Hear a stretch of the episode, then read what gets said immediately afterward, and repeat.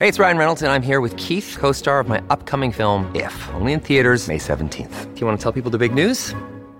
All right, I'll do it. Sign up now and you'll get unlimited for $15 a month in six months of Paramount Plus Essential Plan on us. Mintmobile.com slash switch. Upfront payment of $45 equivalent to $15 per month. Unlimited over 40 gigabytes per month. Face lower speeds. Videos at 480p. Active Mint customers by 531.24 get six months of Paramount Plus Essential Plan. Auto renews after six months. Offer ends May 31st, 2024. Separate Paramount Plus registration required. Terms and conditions apply if rated PG.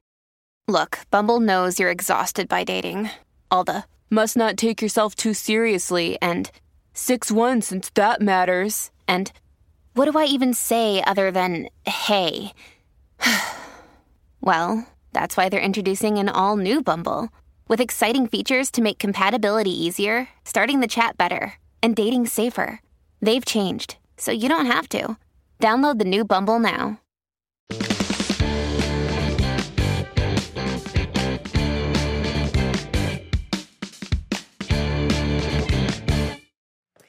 Oi, gente! Estamos começando mais um Diacast com uma convidada inspiradora. Eu tava pesquisando a biografia dessa mulher e, pelo amor de Deus, ela já fez muitas coisas maravilhosas. É verdade, Gabi. Essa convidada é incrível e a nossa conversa vai ser tão incrível quanto. Mas antes de começar, eu queria aproveitar para falar um pouco sobre Natura Todo Dia, Toda Noite, que é a nova linha de produtos de cuidados noturnos da Natura Todo Dia. Nós mulheres que às vezes trabalhamos tanto, né, numa jornada tripla de trabalho, precisamos aprender a cuidar melhor do nosso sono.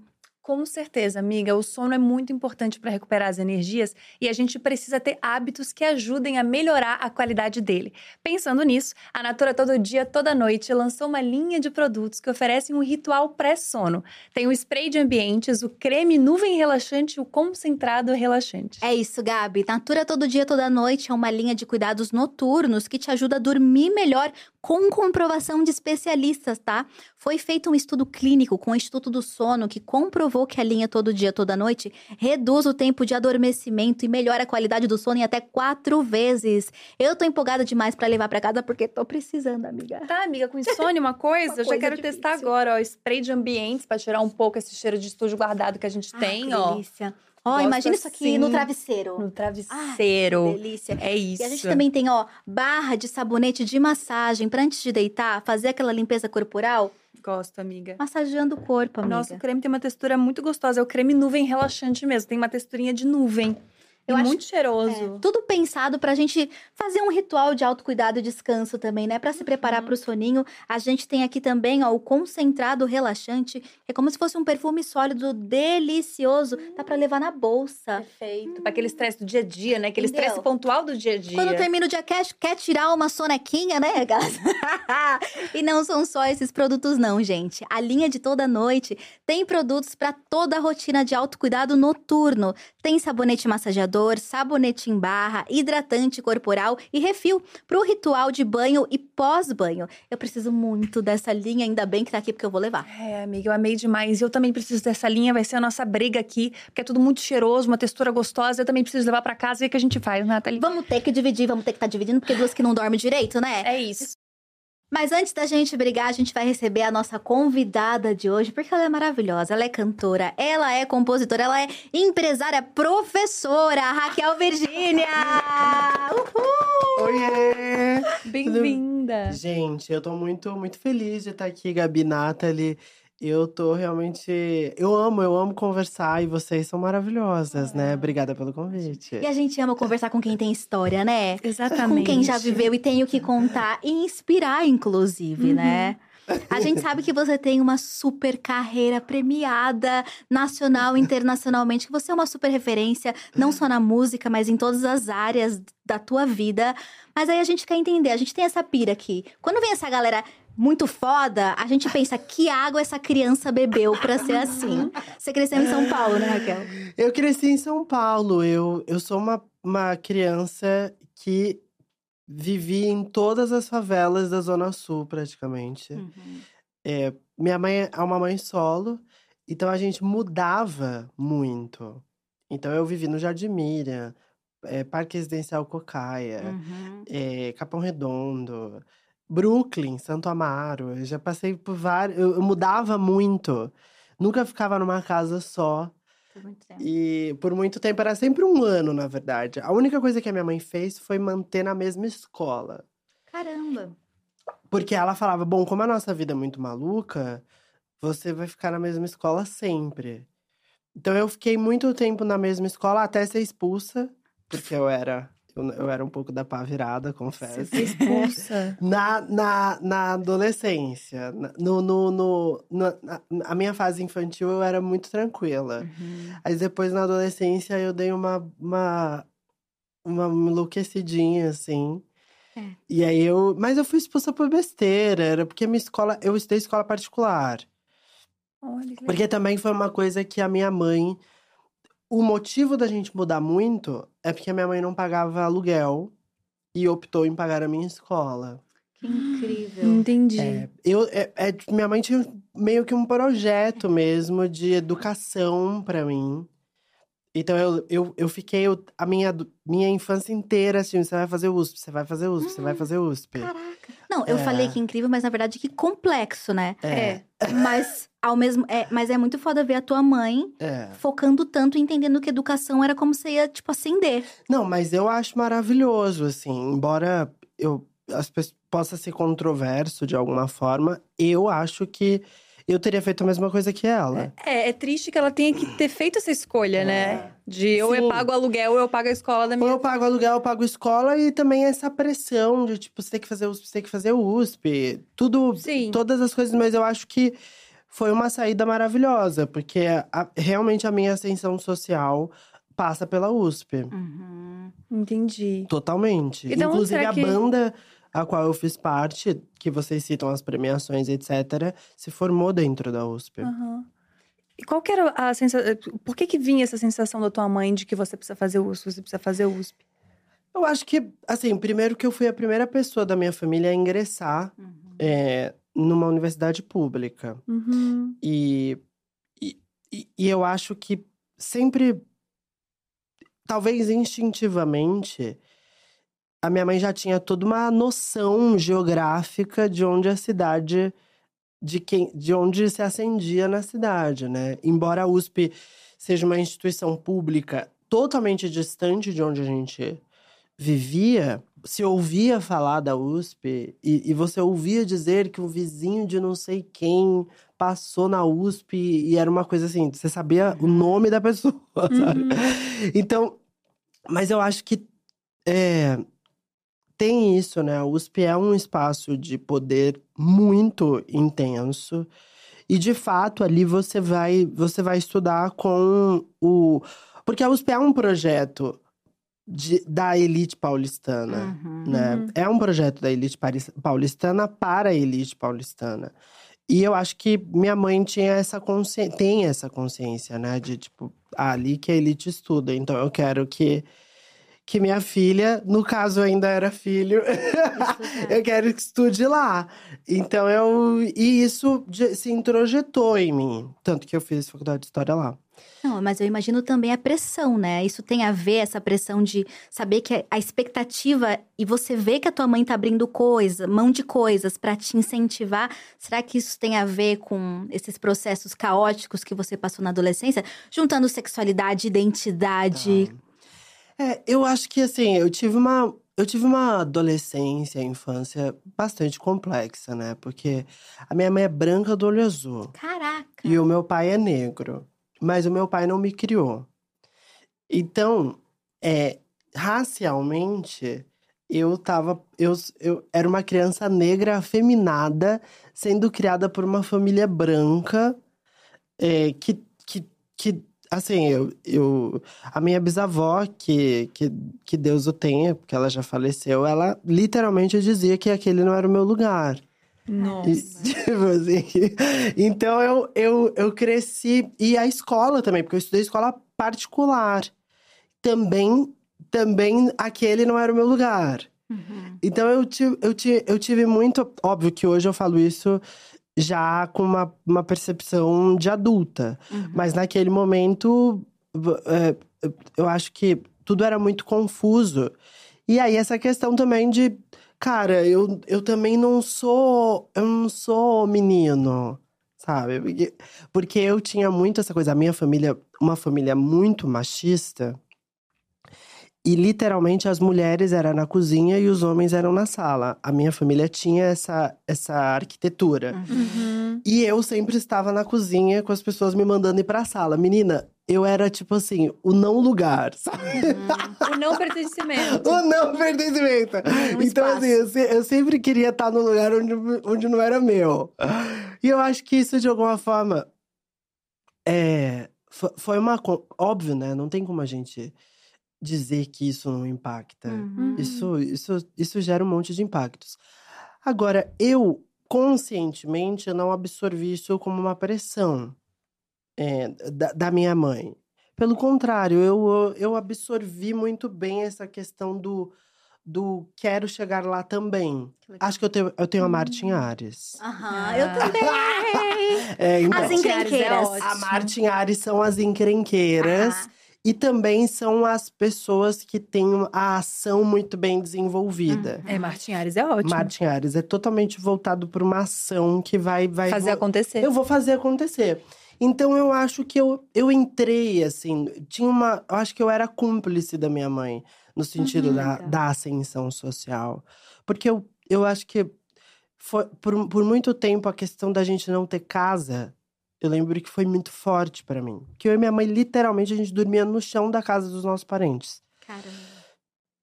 na sala, sabe? Uhum. E tanto, por isso que a gente mudava tanto, porque depois de um ano, tipo, putz, aqui, aqui já esgotou, vamos pra próxima. então eu acho que. Então, esse espírito de tenho que acender, ele, inclusive, ele não saiu de mim até hoje. Eu sou uma pessoa muito voltada pro quanto eu tenho que ganhar.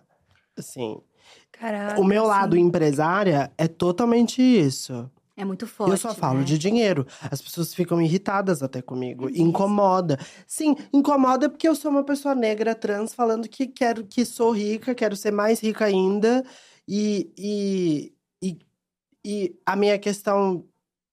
A questão de lucratividade na minha empresa é muito bem resolvida. Uhum. E é importante. Total. E a minha equipe, que é hegemonicamente negra e LGBT, e muitas das pessoas vieram de experiências militantes, também foi muito difícil, assim, para minha equipe absorver o espírito de essa empresa é do lucro. Nós não Aham. somos uma, uma ONG, ONG. nós não somos do terceiro setor, Uhum. sabe? Embora a gente respeite o terceiro setor e saiba que as ONGs fazem um trabalho fundamental.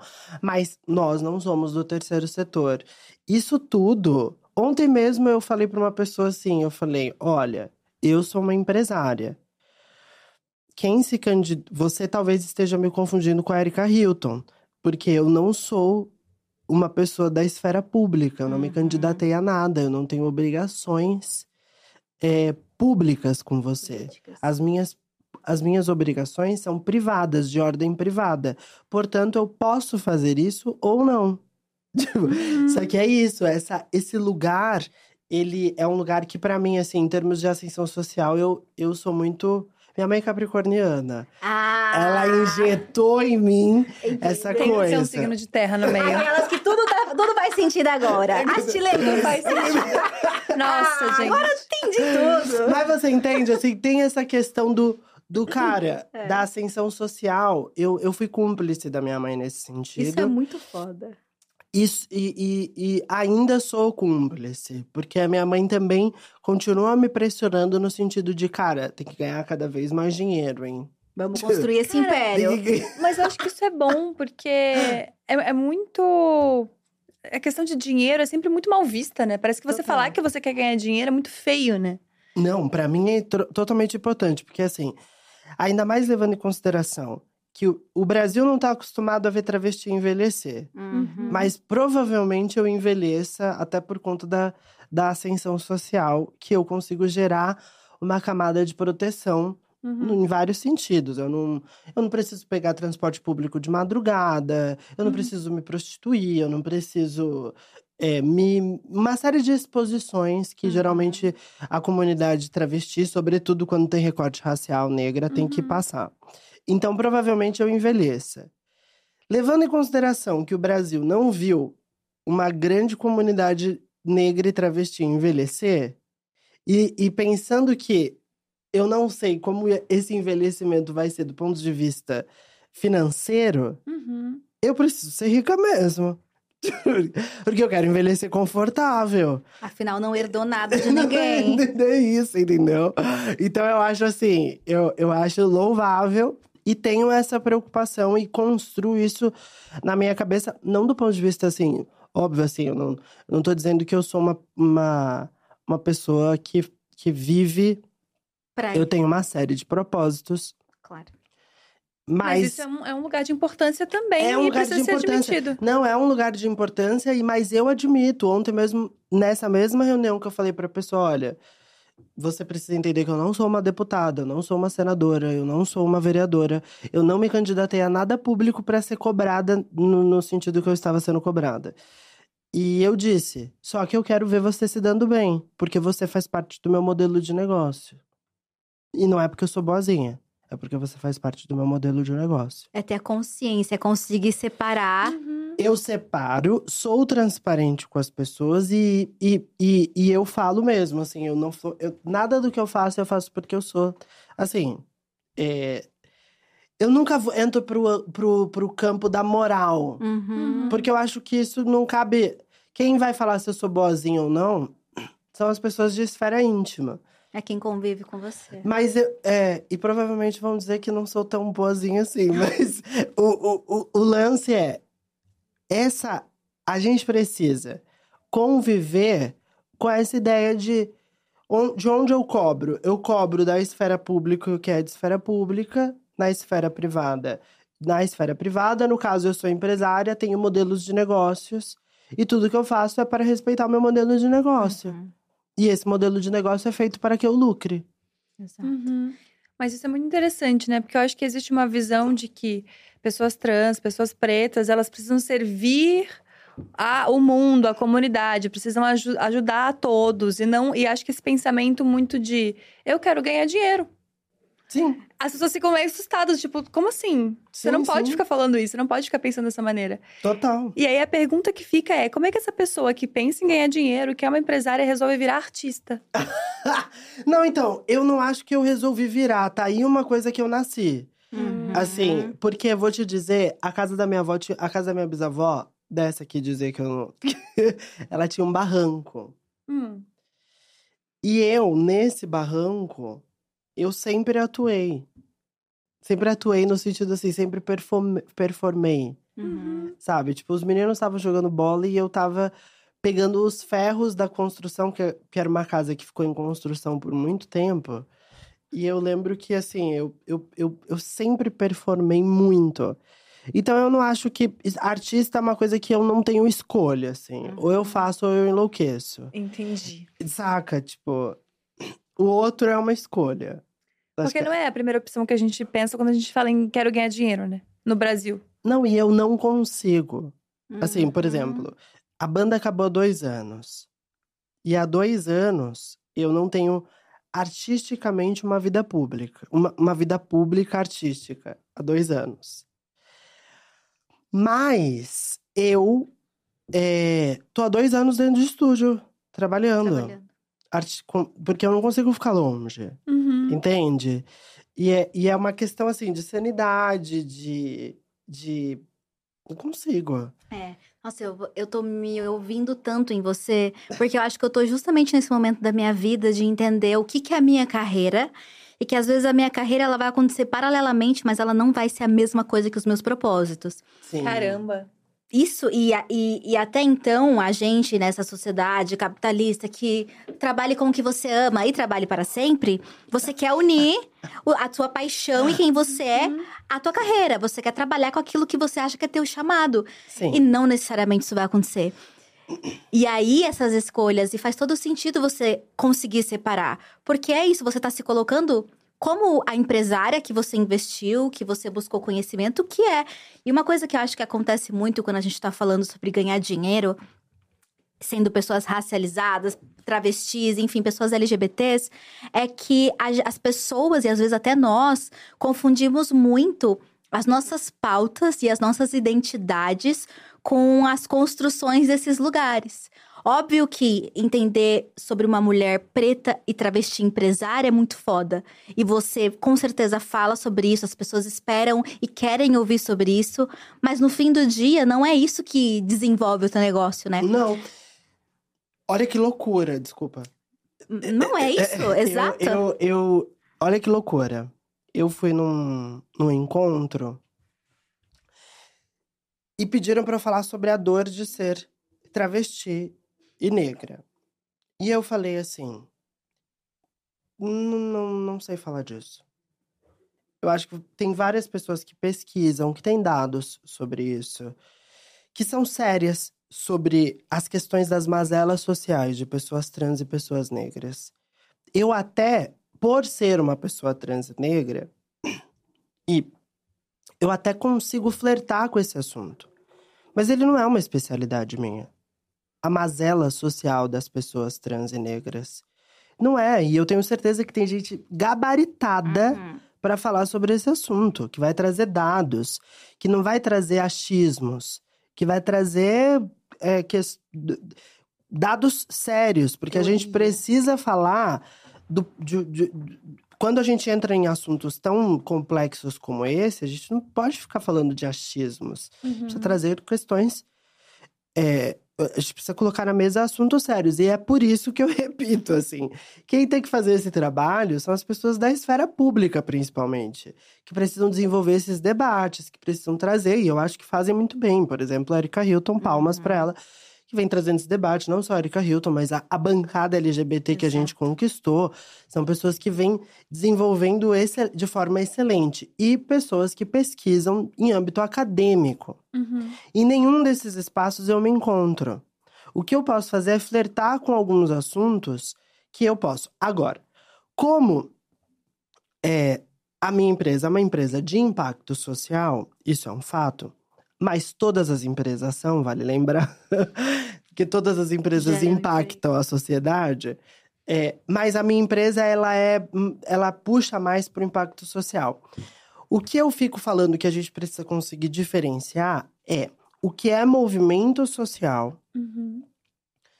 e suas pautas legítimas e suas construções históricas legítimas e o que, o que são empresas de impacto social. Uhum. Porque não são a mesma não coisa. Não são a mesma coisa. E é essa construção que a gente confunde bastante. Vou trazer horóscopo de novo. Eu tenho a Vênus em Virgem. Eu divido tudo. Uhum. Tipo, isso não é aqui, você precisa ir para outro lugar. Isso não é aqui. As coisas convergem, as coisas se conversam, é claro que sim. Mas a gente não pode transformar tudo em movimento social, porque não é. Por exemplo, eu trabalho com marcas e as marcas perguntam: "Ah, mas eu tenho o quê?" E aí eu sempre respondo para elas: "Se você for no dia 20, no, se você for na parada LGBT, você tem que uhum. porque você foi num ambiente de movimento social. Uhum. Porque a, a parada LGBT é movimento social. Uhum. Agora, se você quiser fazer em qualquer outra data um trabalho com pessoas LGBTs, que, que você não tem que nada. Porque você pode só fazer um, um, um, projeto. Óbvio, o que você não pode é que, cometer nenhum crime. Uhum. Mas isso não sou eu que vou dizer. Para isso a gente tem a esfera pública que tá aí. Uhum. Mas, eu, o que, mas eu acho que é nesse sentido, entendeu? A gente, a gente só precisa dividir melhor as coisas justamente para a gente não criar expectativas erradas e para a gente também começar a cobrar quem tem que ser cobrado. Do, quando, quando a gente fala assim, ah, quem tem que ser cobrado hoje pelas pautas LGBTs dentro da esfera pública? A bancada LGBT que a gente elegeu. E não só a bancada LGBT, todas as pessoas que foram eleitas e que têm compromisso público. Beleza. É, quem são. Agora, do ponto de vista empresarial, sim. Como, é, como que eu tenho que ser cobrada? Eu tenho que ser cobrada se eu tô pagando as pessoas que eu contrato. Uhum. Eu tenho que ser cobrada se eu tô pagando os impostos que o governo diz que eu tenho que pagar como empresária. é, justamente para que as bancadas possam fazer seu trabalho. Uhum. Eu tenho que. Eu acho que a gente tem que entender o que, que a gente cobra do mundo empresarial e o que, que a gente cobra do mundo. O que, que acontece é que a gente criou uma expectativa muito grande em relação às marcas, expectativas que as marcas nunca vão, vão nos devolver. Porque visam o lucro também. Porque visam lucro também. E porque não é responsabilidade daquela marca. Uhum. Agora, se a marca for no dia da parada LGBT, ou, por exemplo, a marca resolve fazer uma parada no dia 20 de novembro. Uhum. Sim, você está indo na pauta de Zumbi dos Palmares, amor. Aí você tem. Você que decidiu ir ali naquela pauta. E é uma pauta de um movimento social seríssimo, de centenas de, de anos de luta. Então aí você realmente tem uma série de compromissos que você vai ter que estabelecer. Agora, se você quiser fazer coisas com pessoas negras e, e não, ter, não quiser falar nada do movimento negro, e não for no dia 20, Uhum. tá tudo bem? E aí, você tem essa visão empresarial gigantesca, complexa e muito atuante, mas fez história. É. Eu amo isso. Eu dei aula por quatro anos. Como é que foi escolher histórias, sabendo já da tua paixão pela música? Sim. Já sabia. Já? E aí você fez história, teu objetivo era, era ser pesquisadora, ficar na academia. Não, o meu objetivo era dar aula, porque eu Ah. amo dar aula. Assim, Gente. isso é uma coisa que eu sinto falta.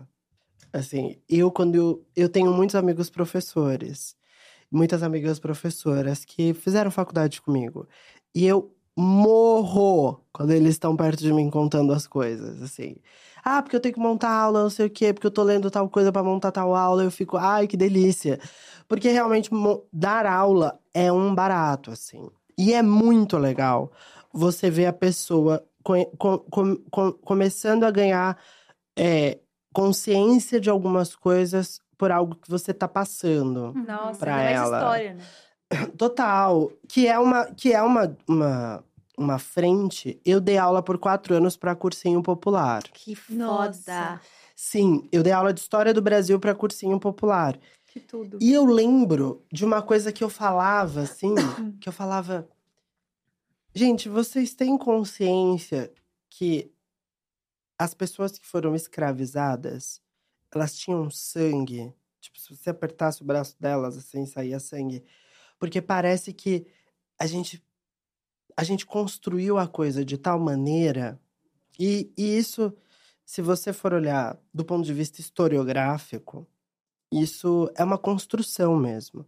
Construir, constru, na, é, construíram uma concepção de história para que a gente desumanizasse a tal ponto que a gente Uhum. esquecesse que a, que a escravidão, as pessoas escravizadas eram pessoas. Uhum.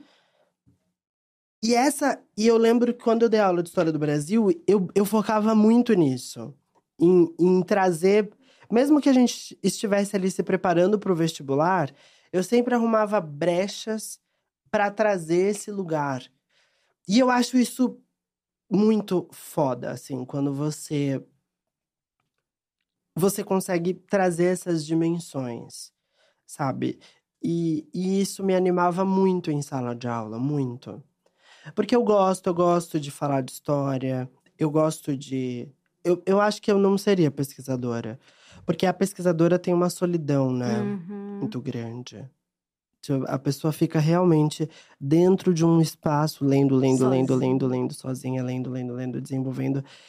É um trabalho de solidão, assim, que você, você vai estar lidando com muitas, muitas pessoas, mas no mundo livro. Uhum.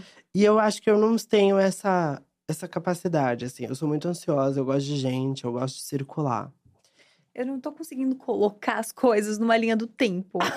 Porque é quatro anos, e aí tem uma banda, e aí tem Grammy, e aí tem muita coisa junto ao mesmo tempo. Você, quando é que você entendeu que você cantava e que era isso que você queria fazer? Não, eu descobri que eu cantava bem antes. De dar muito aula. antes. Muito antes da faculdade, muito antes, de, tudo. fazer. É que a minha mãe me obrigou a estudar outra coisa. Ah. Além de canto. É. Gente, a sua mãe.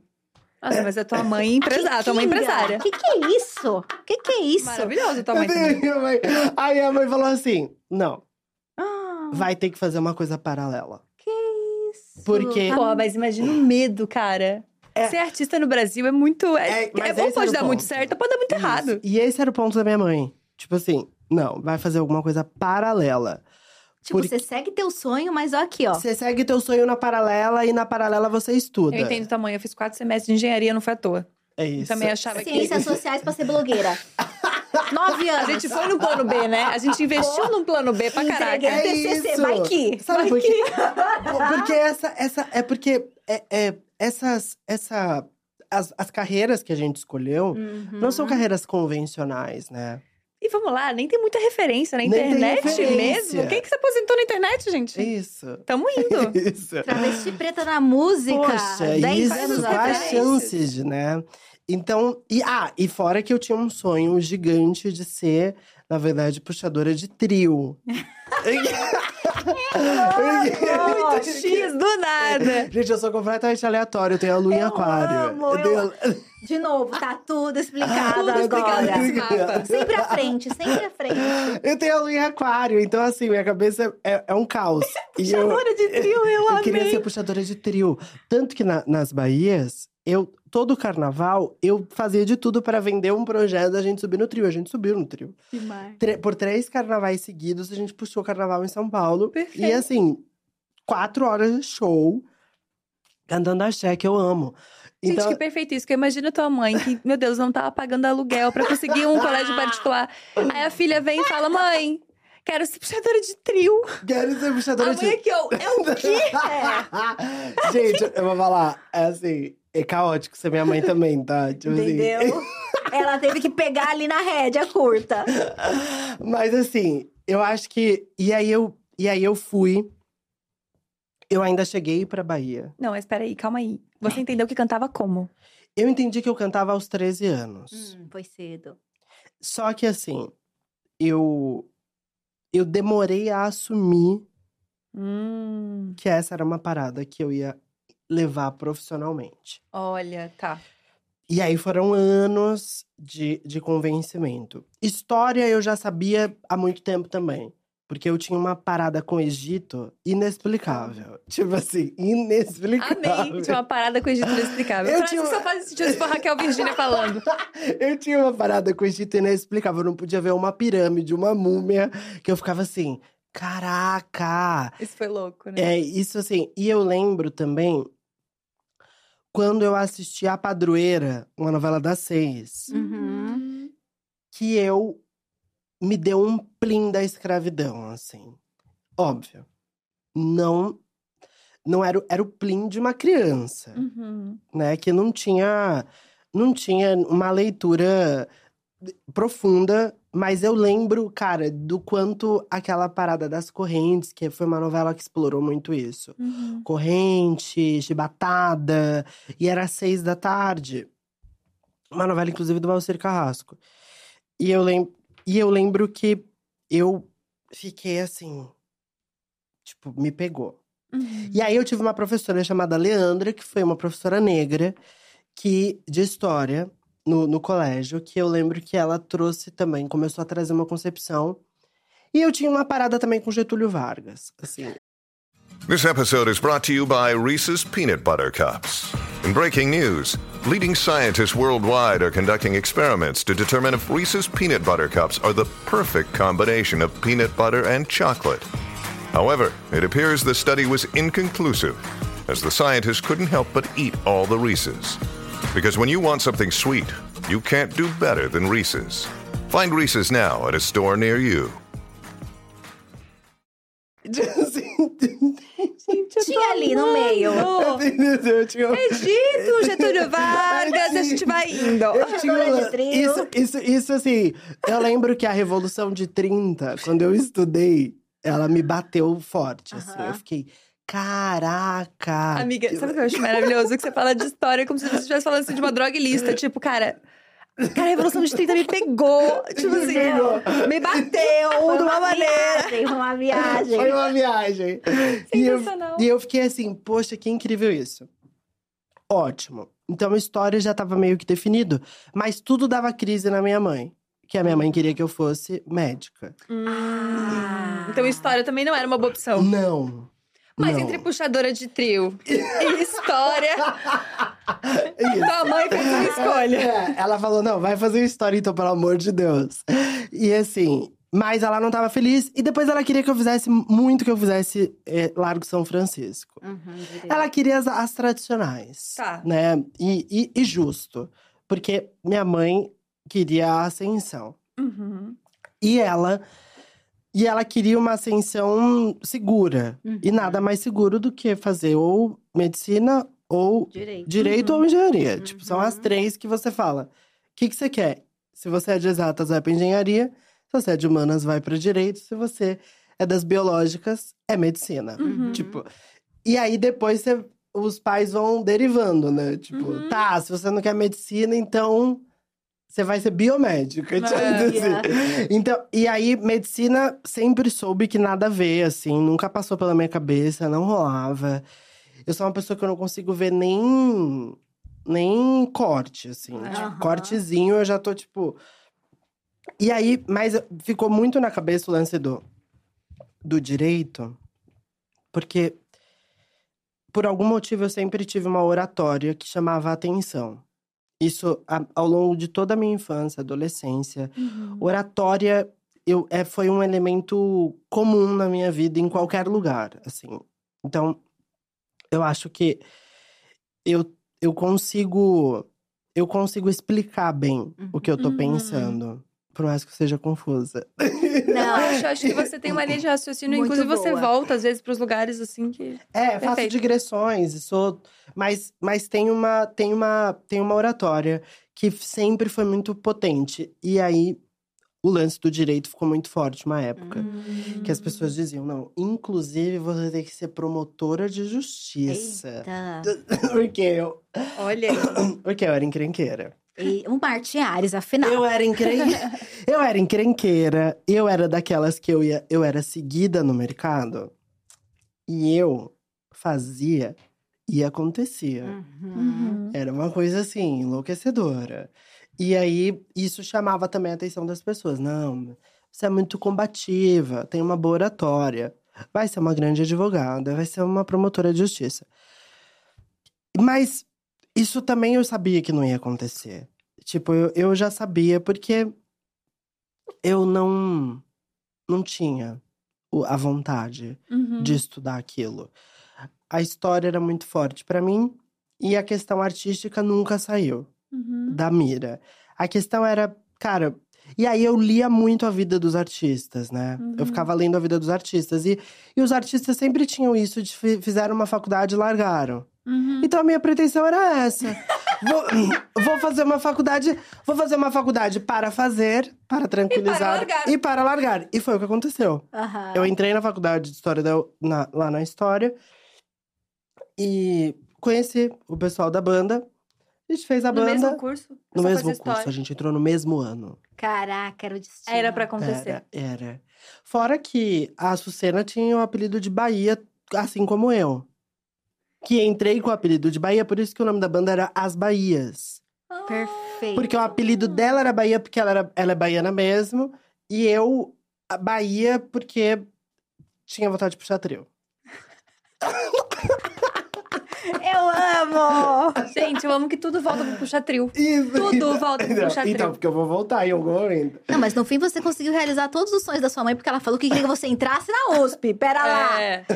A- co- como a, a advogada que poderia ter sido entrar, você entrou. Entrar, entrei. eu entrei na USP. E acendemos. Ah lá. E acendemos. Todos Por um sonhos. caminho que ninguém imaginava, nem ela, E né? nem da, do, no formato, né? Que É. loucura. Porque também não imaginava que, que eu ia ser uma trans. Ah, verdade. Eu acho que assim, imaginar, imaginava. A gente É? só não consegue. Sabe por quê, gente? Porque assim, eu acho que as pessoas não. Talvez, talvez a palavra fosse gay. Uhum. Porque era o vocabulário que se tinha. Uhum. Mas todo mundo sabia, a família inteira sabia que eu, quando tava em casa sozinha, colocava roupa de mulher. A minha mãe sabia que eu tocava o guarda-roupa dela inteiro pra, pra usar as roupas Uhum. dela. Aqui a gente. É que aí é, o, aí é a fase negacionista, Uhum. saca? Tipo, não. Não, Não é, é na- não é isso. Mas, mas eu sempre dei meus indícios, porque meu posicionamento sempre foi feminino. Uhum. Se as mulheres estavam na cozinha, eu era na cozinha que eu tava. É, eu, eu, eu não gostava de, de Mamonas Assassinas. Que era o que era assim: era Spice Girls e Mamonas Assassinas. Porque a, a banda dos meninos não era Backstreet Boys, era, era Mamonas Assassinas. Uhum. Das meninas eram Backstreet Boys e, e Spice Girls. Eu era total Spice Girls. Total Sandy Júnior. Aham. Total, assim, tudo que era, tudo que era considerado feminino, eu tava lá. Tipo, na hora de jogar videogame, eu escolhia as personagens femininas. Do Mortal Kombat. E, ainda, e ainda falava que era porque eu gostava do efeito. Eu gosto do Ah, Então eu acho que eu já tinha, mas, obviamente, a transição foi uma, foi um- uma surpresa. E, mas eu acho que é isso, sabe? No final eu fiz tudo que minha mãe queria do meu jeito. Exato. Ai, que lindo e tudo bem, assim, eu acho que de alguma forma a gente acaba fazendo coisas que os nossos pais é, arquitetam, afinal, eles são os primeiros a arquitetar a nossa vida. Exatamente. Não dá pra fugir disso. Mas você terminou a faculdade e deu aula esses quatro anos? Não, eu dei aula enquanto eu fiz o curso. Ah. Porque o que que acontece? Quando eu entrei na USP, eu entrei em depressão. Olha. Porque o, o meu. Olha que loucura. Você sonha em entrar na USP, sonha em entrar na faculdade de história. Você já veio lá com a história da padroeira, Uhum. do Egito. Então você tá de- assim, você E tá. da Revolução de e 30. da Revolução de Entendeu? 30. Então você tá assim, não, eu quero, quero discutir, né, escravidão e tal. Eu entrei na USP, tava tendo uma greve das faxineiras e dos faxineiros terceirizados. Porque dentro da USP tem uma prática de contratar empresas fantasmas. Uhum. Então você contrata empresas que depois elas vão declarar falência.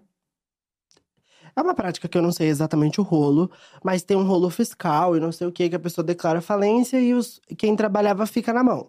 Uhum. Os faxineiros e as faxineiras terceirizadas da USP resolveram entrar em greve. E eu entrei na USP e esse foi meu primeiro ato. E aí, você olhava, aí ficou uma grande discussão dentro do prédio da história se a gente tinha aula ou não. Porque como é que você continua a ter aula se as pessoas que limpam estão fazendo uma greve? Uhum. E não é nem porque tá sujo, é porque Não. é, não é ético. Uhum. Então, e aí virou aquela. Foi a primeira grande discussão racial que eu tive dentro da USP. Que era assim: brancos querendo ter aula, dizendo que eles estavam ali para ter aula. Hum. Pessoas negras, faxineiras, dizendo com vassoura na mão, Caraca. dizendo que estavam que, estavam em greve. Alunos mais conservadores, porque na história tem, dizendo: vou entrar nessa sala. Alunos que não eram conservadores dizendo: aqui ninguém entra. E eu tava na pauta dos aqui ninguém entra. Fazendo piquete, queimando cadeira. E aí virou aquela. virou Basicamente. Não, eu tenho uma foto. Um dia eu vou, ter- vou tentar achar nos arquivos da Folha, porque eu tenho uma foto na capa. arquivos Eu da te- Folha! eu tenho uma foto! Que momento? Na- na- eu tenho uma foto que eu saí na capa. Porque nesse momento, a, a, a polícia entra. Caraca. E a polícia não pode. Exato. E a polícia entra e taca gás lacrimogêneo. E a gente entra em treta com a polícia. E aí, e aí eu tô na G1. capa, assim. G1 Eu tô, na, eu tô na capa. E aí eu sei que eu, que eu, que eu, que isso me bateu muito forte. Porque aí eu comecei, a- aí é o primeiro baque da USP. Uhum. Que aí é vir do sonho você entra na realidade. Que aí você fala assim, caraca, bibliografia branca, Uhum. professores brancos, alunos brancos discutindo Brasil colônia. Com faxineiros terceirizados lá fora. Isso no curso de história que você acredita que são Isso. pessoas mais progressistas, etc. Amiga, o que aconteceu foi eu, eu imediatamente entrei num processo. Imediatamente eu disse: eu vou fazer alguma coisa. E eu come... aí eu falei, aí eu fui procurar o núcleo é, da consciência negra que tem dentro da USP, que inclusive tinha menos dinheiro que o Instituto Japonês da USP. Aquela que aproveita e já faz as denúncias É. institucionais. Então, o, o... E aí eu fui procurar o Núcleo de Consciência Negra da USP. E também fui procurar todos os espaços para que mais pessoas negras entrassem. Uhum. Uhum. E aí eu, e eu, eu já comecei a dar aula. Porque a necessidade era tanta que uma aluna do primeiro ano Podia, podia pegar. já podia pegar aula. pra dar. Nossa, Caraca. entendi. Entendeu? E você tinha E- quantos anos? Eu tinha 21. Caraca, tinha acabado de sair. É. Eu tinha 21 porque eu tive, eu tive um rolo. Eu, eu, fiz, eu fiz jornalismo por. Por é, então eu fiz, Pra desespero da mãe. eu fiz jornalismo um pouquinho em Salvador. Porque eu cheguei pra Salvador Olha. pra tentar a carreira artística. Olha só. Mas tinha que ter uma desculpa final. É. E aí eu fui para E aí eu fiz essa, essa parada de jornalismo e tal. Não rolou, porque a minha avó teve câncer. E aí eu pensei, cara, como é que eu vou cantar axé com a minha avó com câncer? Virou uma o rolê crise. era realmente puxar um trio. Era. Não é zoeira. Tudo aconteceu na sua vida pelo desejo de viver um carnaval de Salvador todos os dias da semana. Eu tô em choque. O desejo de Esse é o puxar um poder trio. do axé. Gente, eu juro. Esse O é o desejo de poder puxar um trio fez a mulher boas. cursar jornalismo em Salvador. É isso, é Desejo de isso, puxar um é trio. Tenha um sonho. Tenha um sonho. Essa é a mensagem desse Diacast. Exato. E aí eu sei que, que, que enfim, eu, eu, eu comecei por isso que eu dei aula por quatro anos. E eu fiz questão de dar aula todos os anos que eu tive lá dentro. Foda. Era uma parada muito séria pra mim, porque eu acho que é isso, né? A gente precisa entender que. Eu sempre faço essa questão. Ou a gente bota fogo em tudo, Uhum, que é, o, que, que é uma coisa que a gente não vai conseguir fazer, uhum. ou vai. Mas eu acho que agora não, não temos contexto pra isso.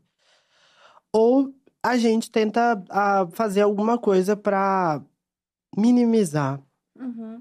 e, e tentar trazer algum impacto. E reduzir os próprios, né? Afinal, reduzir os próximos. Tava mal. Eu tava mal, não, na verdade, eu acho que eu tava fazendo por mim, né? Porque é isso, quando a pessoa negra acessa espaços, Culpa. né? ela vem com aquela coisa da culpa e ela fala: eu preciso trazer mais gente. E Eu começo meu canal nesse desespero. de. Caraca, eu te- tô acessando tudo isso, eu vou consumir sozinha, eu vou ver sozinha, eu vou pensar sozinha. É isso. Que loucura, isso. né? A gente tem essa coisa do, ah, eu vou ter que salvar mais gente, tem que salvar mais gente. É difícil ser egoísta e individualista, né? Aham, não tem. É, É, uma, é um esforço que você tem que fazer. é total. E aí eu dei aula, e eu ainda encontro alunas e alunos. Que delícia. Gente que entrou em psicologia, gente Ai, que que entrou em tudo. pedagogia, história, educação física. Tipo, tem... vira e mexe, alguém me escreve, professora, você me deu aula, não sei quando, não sei quando, não sei o quê. Eu acho ótimo. Não, e ali você já tava treinando pro estrelato, né? Porque assim, cursinho é aquela galera Total. naquela idade. Aham. Você já tava eh, treinando controlar a galera, acalmar os ânimos. Trabalhar com o público. Já Trabalhar tinha uma puxadora de trio dando Ali. aula de história. Exatamente. Gente, porque cursinho, por mais que tenha um direcionamento, você ainda tá pegando aquela galera que saiu Tá. do cúspide ali do ensino médio, É né? um grande carnaval. Sim, sim, sim, sim. É, então, é mais ou menos é, esse rolê. Mas aí você conheceu a Sucena e conheceu o Rafa no mesmo. ne- nesse bololô, Entraram no mesmo ano, fazendo história. fazendo história. E aí eu com o apelido de Bahia, Susana com o apelido de Bahia. A gente transicionou praticamente juntas. Foi na faculdade. Aham. Olha, interessante. E nós transicionamos praticamente juntas. Quer dizer, não vou falar tanto por ela, porque é, acho que eu não sei exatamente como que foi a transição dela, mas eu lembro que os nossos dilemas de transição eram, eram em dupla. Uhum. Muito, muitos deles. E, e vivemos esse processo de, de, de transição. Transicionamos dentro da USP. Para mim, eu sempre. Eu, eu tinha uma sensação de muita violência, assim, no- na, na minha transição. Foi muito violenta. É, porque eu era muito, muito xingada na rua. Nossa. Muito. Porque, porque o que acontece? Eu tenho a bunda grande. Então, quando. E isso foi um fator de violência pra mim. Porque quando eu andava na rua, os homens davam em cima de mim. Porque eu tava de costas. quando eu virava, eu tinha muita marca de barba. Muita. Agora, muito menos, porque eu faço muito laser. Ascensão social, amiga, serve uhum. para essas coisas. então, eu fiz, eu faço muito laser, muito não sei o quê, papapá. Só que na época, quando o meu rosto era muito andrógeno. Uhum. Se você pegar umas fotos minhas lá no Facebook, lá de trás, você vai ver que era bem andrógeno. E então eu tinha isso, um corpo muito feminino cis, de costas. Então eu, eu sempre, assim, eu, eu ando na rua, os homens dão muito em cima, por conta da minha questão é, corporal, assim. uhum. assim. Eu tenho esse corpo que o, que o homem brasileiro mais perturba. Uhum. O homem brasileiro perturba qualquer mulher. Uhum. De qualquer corpo. Mas eu tenho esse que o cara grita gostosa. Uhum. E, e, e aí, quando eu virava, era demônio.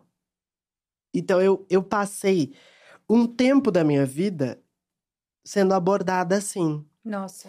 E aí, eu lembro que quando a banda aconteceu, eu, a gente começou a ter fã.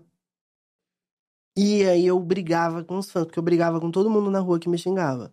A pessoa falava cão, eu falava. E gritava de eu, volta. Eu, eu respondia. E aí eu, o, o, o, e aí o que, que aconteceu? Quando a gente começou, a gente lançou o álbum. O primeiro álbum, ele já foi um, um lance que foi. Então, a gente não. E eu não tenho família, não tenho histórico artístico na família.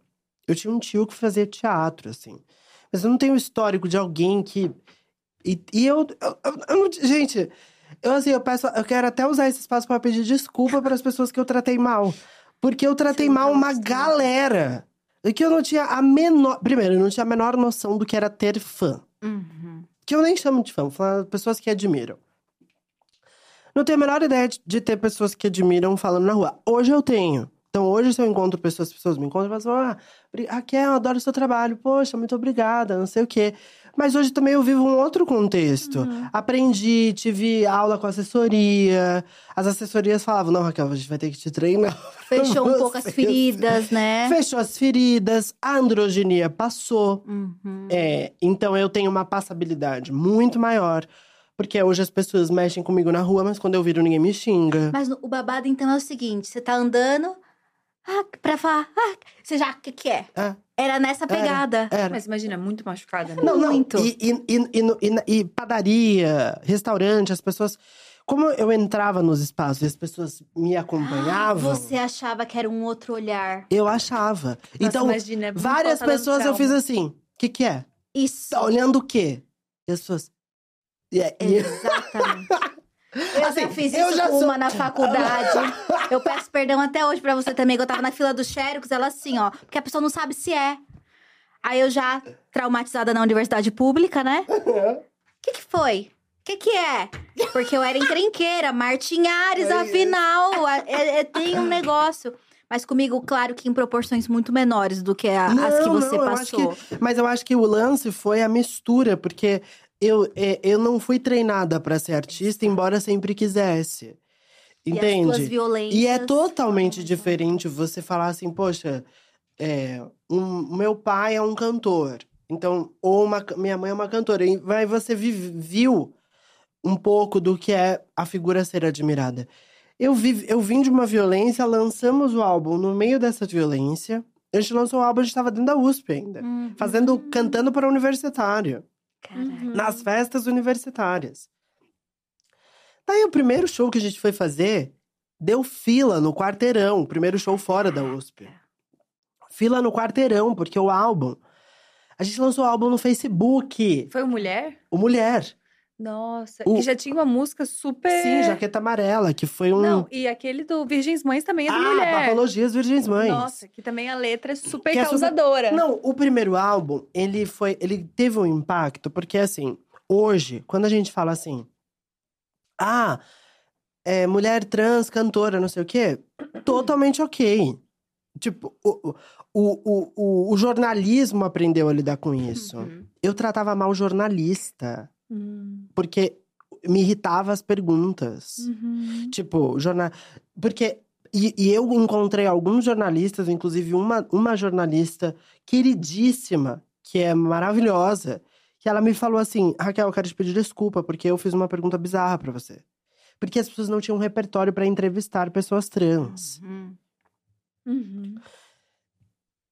E o que acontece é que o impacto de ter duas mulheres trans cantando melodicamente Uhum. foi muito forte. Assim. É, por isso que. E aí. Não, então. E tem uma diferença, porque assim. É, a Lineker, quando ela apareceu, ela não trouxe o discurso da travesti de, de, de primeira. Porque ela. Inclusive, a Lineker, eu acho que. ela- não, não sei, não, não vou falar por ela, mas ela teve uma transição na lente Uhum. né? Então ela tava, ela já era uma artista, um hit, uma, uma, uma hitmaker, assim, tinha um hit e transicionou. Nós não, a gente já apareceu falando, somos duas mulheres trans cantoras de MPB. Uhum. E esse era, era assim, foi, foi BBC, Uhum. é, El País. É, Era, era muita gente querendo saber, assim, ah, o que, que é ser trans e cantora? Como é que é isso? De verdade, as perguntas eram essas. Caraca. Então eu acho que. E eu era uma. E eu, assim, gente, eu sou uma selvagem. Tipo, no sentido assim, até hoje. A minha paciência, o meu pavio é realmente tipo assim. Se você dizer. Dependendo do que, do que você falar, eu vou, tipo, quê? Assim, E já foi já. Já perdemos, é, Raquel. e já perdeu. Assim, eu, não, não, eu não consigo nem disfarçar, porque eu sou de uma família, assim, que todo mundo faz. Tá maluco? Tipo assim, o que, Fala que na é? cara. Então, Fala na cara. Então, eu também demorei muito a aprender essa coisa do tipo, porque ascender socialmente implica em você ganhar máscaras. E tem uma politicagem, né? Uma politicagem. Uma das coisas que mais me impressionou foi o tanto de brinde, gente. Que a galera brindava, é. E eu falava, gente, mas o que tanto esse povo brinda? gente, mas, tanto assim pra mas, gente, o povo brinda. E eles pegam e jogam o negócio. Porque a ascensão social, ela é real. Ela, tipo, a, a ascensão social.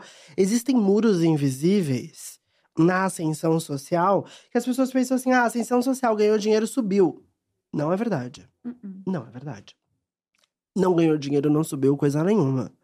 Você pode estar com tanto de dinheiro que for na sua conta. Se você não souber falar no tom Aham. certo, se você não souber dar, cumprimentar todo mundo com uma cara maravilhosa, não sei o quê. E eu não tinha cara maravilhosa, coisa nenhuma, eu não tenho até hoje. Tipo, que eu melhorei bastante. Tipo, dependendo da festa que eu vou. O que eu aprendi a fazer é, é não ir. Aham. Tipo assim. tipo assim eu, Amém, eu só não apareço. Eu não vou. Tipo assim, esses dias mesmo eu recebi o convite pra uma festa de aniversário, super badalada. E eu falei, amiga, não vou.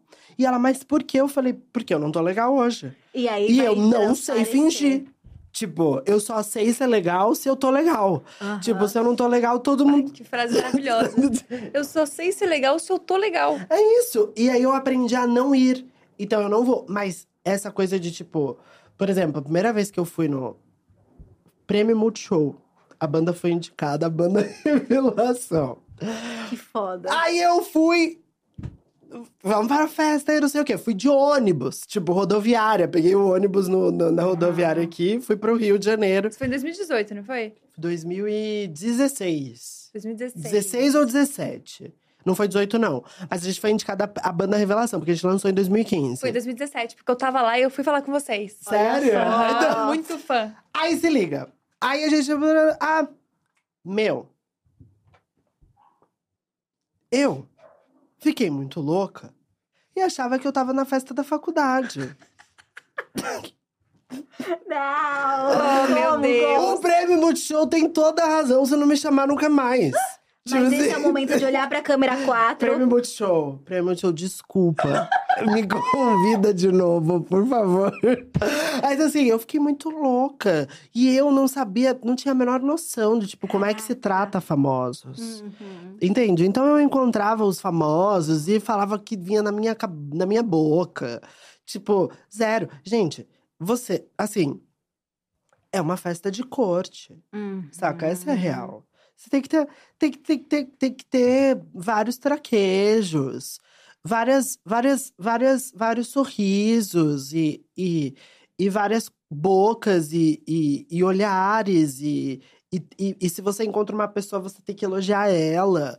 É, coisa, coisas que eu fui aprendendo, assim, que eu, que, assim… E que você não tinha quem te ensinasse. Zero sabia. Que loucura. Eu lembro que eu fiz. Eu, eu, eu- no meu Instagram, nos meus stories, várias pessoas, principalmente quando a banda tava bastante em alta, vários famosos, vários jornalistas conceituados, porque a banda lançou um álbum conceituado. Então, várias pessoas conceituadas acompanhando meu stories. E eu, uma vez a van quebrou.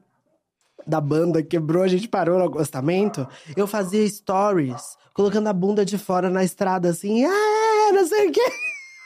Aí a, a minha, a minha assessora falou assim: Raquel. Meu amor, você não disse que você quer. Na época eu falava que eu queria ir no Faustão. Eu falei assim: você não disse que quer ir no Faustão?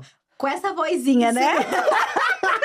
pra não humilhar. Você não disse que quer ir no Faustão? Gente. Meu amor, você assim assusta as pessoas. O meu amor me pega. O meu amor dói. Então, assim, eu, eu, eu, eu fui uma figura. Eu fui uma figura difícil de ser treinada. Uhum. Porque eu tinha esse espírito.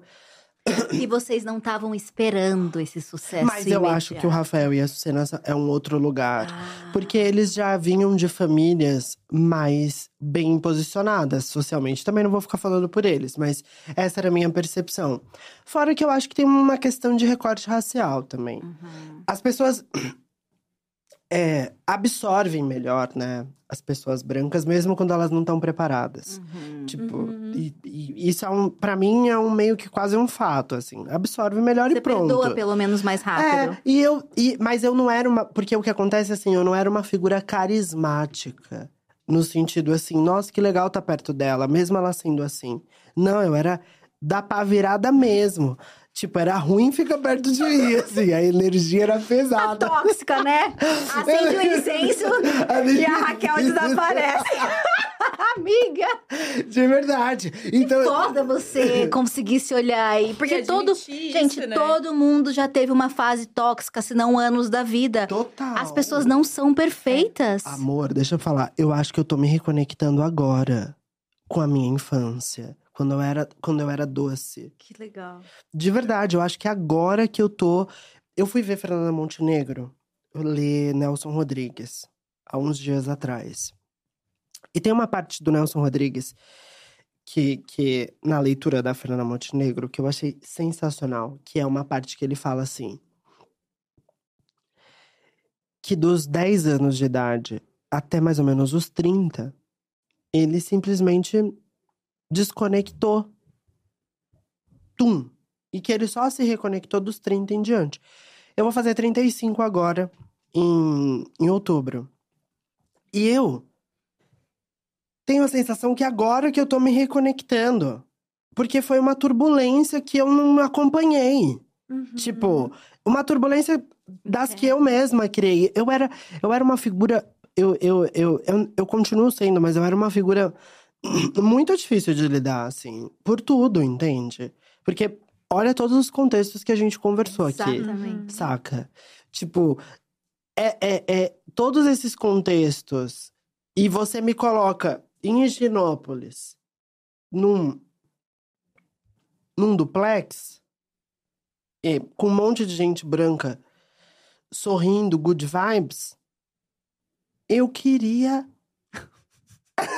Assim, de onde saiu essa galera que brinda o tempo inteiro?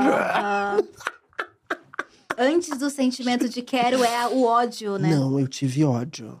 Eu tive ódio. Que loucura. De verdade. Você não estava preparada psicologicamente pra ascensão, não né? tava. E ninguém prepara. Não tava. Não tava.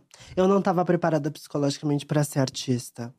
Eu não tava psicologicamente preparada pra para estar num ambiente branco e, e, e elitizado. Porque eu frequentei todos os ambientes elitizados. Porque eu fiz cursinho na Sergipe, em Higienópolis. Tipo, eu, eu, eu frequentei vários. Eu, eu, a faculdade de História na USP, gente, a faculdade de História na USP, para várias pessoas, diferente de mim, é tipo assim: é, o, é, o, é um momento que a pessoa fala: Minha filha faz história na USP. É uma erudita. Uhum. Ela tem erudição. Porque é uma faculdade para algumas pessoas de erudição, para você conquistar a erudição.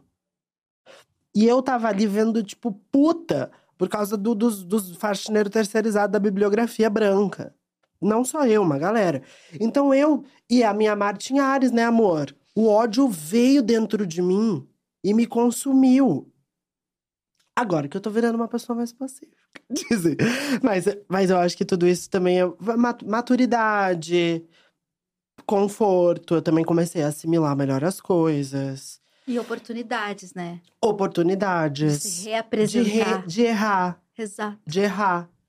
Porque eu acho que também eu fui me dando essas oportunidades do erro. Eu não, me, eu não sou uma pessoa que fica, fica se culpando pelos erros que eu cometo, assim. Mas eu co- reconheço os que eu cometi. E eu acho que eu cometi bastante. No sentido de, justamente pela confusão que eu vivi por muitos anos de, de tudo que a gente conversou. Eu acho que é difícil, né? É difícil. Eu, eu sempre falo para as pessoas assim. é, porque todo mundo quer ser a Anitta. Uhum. Mas não necessariamente todo mundo quer o lifestyle da gata. Entende? E nem todo mundo con- consegue Segura. suportar Uhum. o lifestyle. Então, é isso. Eu acho que eu não. Por vários momentos eu não segurei, esparramei, e nesse esparramar eu. Porque o meu esparramar não é qualquer esparramar, né, amor? Tipo, a gente tá falando de uma mulher negra, trans. Tipo, eu, eu sou uma figura que, que eu- quando eu chego, as pessoas sentem o, o, o, o chegou, sacou? Amiga, se eu fosse, se eu fosse fazer aqui um histórico de todas as. do- de todos os, os, os, os conflitos que eu fui vivendo nesses últimos anos, teria que, assim, pode pegar todas as edições desse podcast aqui. Pra gente falar. Pra gente falar, porque foram realmente muitas. Então, eu acho que, de alguma forma, eu me tornei reativa nesse Uhum. sentido, né? Mas é isso. E como é que foi a virada de chave pra ter esse entendimento? Porque acho que é um lugar de muita consciência, né? De você entender o que, que você era, que você era reativa, que você estava agindo pelos traumas. E de efetuar uma mudança, não no sentido de que agora eu não percebo as violências que eu sofro, mas de estar nesse lugar que você realmente tem que fazer essa politicagem. É Eu acho se- Se o meio artístico é difícil, o empresarial, então, né? É ainda mais cruel se duvidar, né? É, eu, assim, honestamente, eu não sei. Porque eu acho que a indústria mu- musical, ela é muito perversa. assim. E é, eu acho que todas as indústrias são, saca? Tipo, é, é um ambiente industrial, né? A, a música, a arte, o, o que vocês estão fazendo aqui, é tudo ambiente industrial. Tem um monte de gente trabalhando aqui, pica indústria. Uhum. E indústria é indústria no Brasil. A gente ainda a gente tá tentando transformar isso. Mas eu, o que eu, eu acho que o meu ponto de virada é o tanto de coisas que eu perdi. Uhum. Porque eu perdi muita coisa. Muita. Perdi muita oportunidade. Muita gente deixou de me convidar. Porque sabia o quanto desagradável eu era. tipo assim. Muita gente me boicotou. Uhum. Porque eu dava resposta na lata. Uhum. Tipo, saca? Eu, eu, eu, eu, eu- porque eu sou muito respondona. Tipo, isso é. Lembra o lance do, do, do mercado que eu disse que eu fazia Uhum, acontecer no uhum. mercado quando me seguia? Eu levei isso pro, pra minha Pra vida. vida. Então a pessoa vinha, fazia, fazia. patatutatutata. Então, é isso, assim. Essas pessoas, elas. Ninguém quer perto. Essa é a real. Tipo, jogando muito a real, nem as pessoas mais bem mais posicionadas estão afim de ter alguém. Empáticas, amorosas. Nem as pessoas mais empáticas e amorosas estão afim. Tipo, mano, sempre perturbada. Vai pra lá. Uhum. Tipo, me deixa. Tipo, legal, entendo a tua luta, mas não vai ficar perto de mim, não. Não vou te convidar pra minha festa, não. Caraca. Então eu acho que. Eu acho que eu. Eu, eu fui perdendo coisas, muitas coisas, muitas coisas. E, e aí eu, você vai perdendo. E você vai começando a calibrar, né? Uhum. Pra, pra voltar a ganhar, pra, pra, pra deixar estruturado e. e... Mas a, eu acho que a perda, ela vai, ela vai moldando também. Infelizmente, né? É. A gente aprendeu no amor ou pela dor, né? É, eu aprendi bastante pela dor, infelizmente. E eu acho que você sente. Eu, eu imagino que quando a gente olha para nossa trajetória, entendendo tanto o tanto que você investiu, entendendo isso, as coisas que talvez passaram ou não passaram, você tem claramente uma relação de é isso, era o que tinha, sem podia, culpa, era o que podia. Mas você sente falta de reconquistar esses lugares ou teu foco agora realmente é outro? Não, eu não tenho vontade de, de, de, assim, reconquistar. Eu não sei, assim, porque eu acho que tem certas coisas que elas realmente se perdem. Uhum. E elas. E elas precisam se perder mesmo. Sabe? Tipo, foi. Passou. E, e é claro que, assim. A gente sempre tá pronto. A vida, ela não é uma, uma linha. Uma, uma, uma reta linear, né? A, a vida, ela é cheia de, de, de contradições. E de. E de Desequilíbrios. Não, ela é cheia de contradições e ela é cheia de. de, de manchas. Como se fosse. Imagina assim, você joga o rosa e você joga o azul, eles em algum momento vão se misturar e, e, e as pessoas. E é a coisa, ela vai se misturando. Então eu acho que. Mas eu acho que tem certas coisas que elas precisam realmente é, fossilizar e ficar no lugar onde elas ficaram. Uhum. E algumas coisas precisam. E algumas coisas vão se reconectar à medida que a vida for construindo também esse, esse, esses lugares. Porque eu acho que a gente também não precisa ficar tentando é, colar a porcelana quebrada, sabe? Acho que também eu não sei se eu quero viver pra isso. Porque eu sou uma pessoa que eu, eu, eu também. Eu, eu sou muito dinâmica, sabe? Então, por exemplo, eu fui morar no Rio, agora eu moro no Rio, eu amo. Então agora eu tenho uma vida carioca. E os cariocas se dão super bem comigo. O jeitinho carioca é mais é assim. isso! É mais na lata. Amiga, eu e os cariocas, a gente se dá tão bem. tipo assim. Foi a primeira. Raquel, a gente entendeu. O problema era São Paulo. O problema era a falsidade, o negócio de São Paulo. O, o, o carioca a gente se dá bem porque a gente fala. Ah, Carioca tá sempre brigando, né? demorou. É isso. E às vezes ele tá falando com carinho, brigando. É isso. Porque um é o vídeo- lifestyle. Tem um vídeo que eu amo, que é uma mulher que claramente já tá tretando.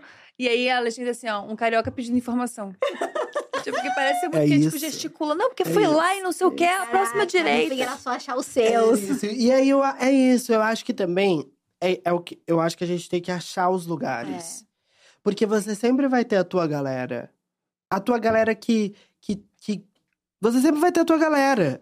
Sabe? E eu tenho a minha galera. E eu também aprendi a viver sozinha, que eu amo. Que foda. Eu vou passar meu aniversário em Roma sozinha. Ai, que Ah, delícia! Ah, que amor. delícia! Acendeu a gata. É isso, eu coloquei assim na internet, ai, onde estão os homens, blá blá blá blá blá. eu coloquei e coloquei. E aí também eu tenho uma expertise, né? Porque o lugar das travestis brasileiras, em vários momentos, é, é a Itália. Uhum. Vocês sabem, né? Tipo, muitas mulheres trans brasileiras vão pra Itália porque lá tem uma. a- pelo que eu entendo, ouvi dizer, tem uma aceitação. Caraca. E eu falei, ah, eu quero conhecer esse lugar da aceitação trans. e aí eu tô indo pra, pra lá. Eu tô indo pra lá, vou fazer 35 anos. Delícia. Vou tirar uma foto na frente do Coliseu beijando um boy e vou dizer: não é só você, Anitta. Ah! Maravilhosa. É isso, assim. é- e- mas eu acho que é isso, sabe? Aprender a criar os nossos espaços, os nossos ambientes, é muito importante. Uhum. Porque senão a gente também fica nessa coisa de, ah, eu quero tanto que me aceitem, eu quero tanto que me queiram ali. E às vezes era só você ir pra Madureira. É isso. assim? Que resumo maravilhoso de ah, costurou de uma forma perfeita. Perfeita. Exato. Assim, pra gente, antes da gente encerrar, planos pro futuro. O que, que Raquel quer pra essa vida? Legal. O ano que vem eu volto. Eu, eu, meu álbum já tá pronto. E. eu- Ai, tudo. é, meu álbum tá prontíssimo. Agora a gente tá numa fase muito assim de. de de construção de direção artísticas e etc. E vai ser MPB? Vai ser uma coisa pop? Não. Vai ser uma coisa axé? Vai ser uma coisa mais eletrônica. A louca! A louca! Louca. Ela, ela anda nos lugares, ela anda. Gente, eu amo que a Raquel, ela vive a moda foda-se. Vou fazer! É sobre isso. Então eu fiquei dois anos em estúdio, tipo, odiando músicas, jogando fora, começando de novo, é, arrumando confusão com os produtores, tra- trazendo eles de novo. A, a, a- a gata da confusão continua. Eu- tipo assim, ela, ela amo. melhorou, melhorou, mas. Mas tá lá. Mas calma também, né? Peraí, pô. E aí eu. Mas agora eu tô feliz, assim. Eu acho que a gente chegou num resultado ok, que bacana. E, e o ano que vem eu volto com a minha carreira artística. A minha carreira empresarial também segue, e aí tá vivendo um processo. A gente desenvolve um projeto, vários projetos com pessoas que empreendem, são LGBTs, que é um projeto chamado Contaí, que a gente tá assim, pegando várias pessoas que são LGBTs, que empreendem e, e conseguindo criar um ecossistema de desenvolvimento de negócios LGBTs. Então, isso vai o ano que vem é foco total nisso. Que foda. É, e eu acho que é isso, assim. O ano que vem é basicamente esse, esse, esse a, a volta da minha carreira artística, que eu tô super ansiosa. Mas. Também. Ai, valeu. Eu tô super ansiosa, eu tô, eu tô feliz, eu tô. Eu tô. Eu tô realizada. Eu acho que é isso, a gente vai. Vai, vai desenvolvendo as coisas. É, Eu e ia vai- falar atenção multishow, mas eu vou falar atenção dia TV. É. vai vir pra Por cá. favor, de favor, me Por convidem. favor. Nossa, noite estúdio com você, por favor. Por ser favor, tudo. vai ser legal. Gente, eu tô amando esse projeto de vocês É aqui, legal, sério. né? Muito legal. A gente também, a gente é suspeita pra falar, né, amiga? Mas a gente tá casa. muito, muito Vocês, vocês animada. estão arrasando mesmo, mesmo. Ai, Obrigada. que bom, né, que a gente vai criando essas possibilidades. Porque tem tanta gente que comunica bem e que precisa comunicar, e é isso. Perfeito. Ai, que maravilha, que conversa inspiradora. Conversa, cara, eu sou muito sua fã. Já falei isso Obrigada. 500 mil vezes, porque realmente tava lá no primeiro Foda showzinho demais. que eu pude ir. Obrigada. Porque eu acho que você é uma potência mesmo, assim. Acho que eu Obrigada. nunca me emocionei tanto com a voz de alguém como eu me emocionei com a tua. Oh, então obrigada, foi muito bonito. Que bom, obrigada. Obrigada Fico feliz, fico feliz. Foi Obrigada. foda demais, sério. Obrigada, gente. Eu Aprendi também sou muito muito. fã de vocês, acompanho o trabalho de vocês há muito tempo. Há anos te sigo Há também. anos, há anos. E, e é isso. Tamo juntas. Tamo Até a próxima. Até- Obrigada, Obrigada demais. demais. Valeu, gente. Um beijo. Foi tudo, amiga. Foi tudo. Caraca, no fim, vamos pra Madureira, amiga. É isso, Se deu amiga. ruim, vamos puxar o tri pra Madureira, eu, hein? Se a gente puder pegar palavras-chave desse Diacast, é madureira, um puxar um tribo. A gente tem palavras-chave maravilhosas aqui nesse Diacast. Muito obrigada a todo mundo que assistiu até aqui. Um beijo grande e até o próximo Diacast. Tchau. Tchau, tchau. Valeu, gente.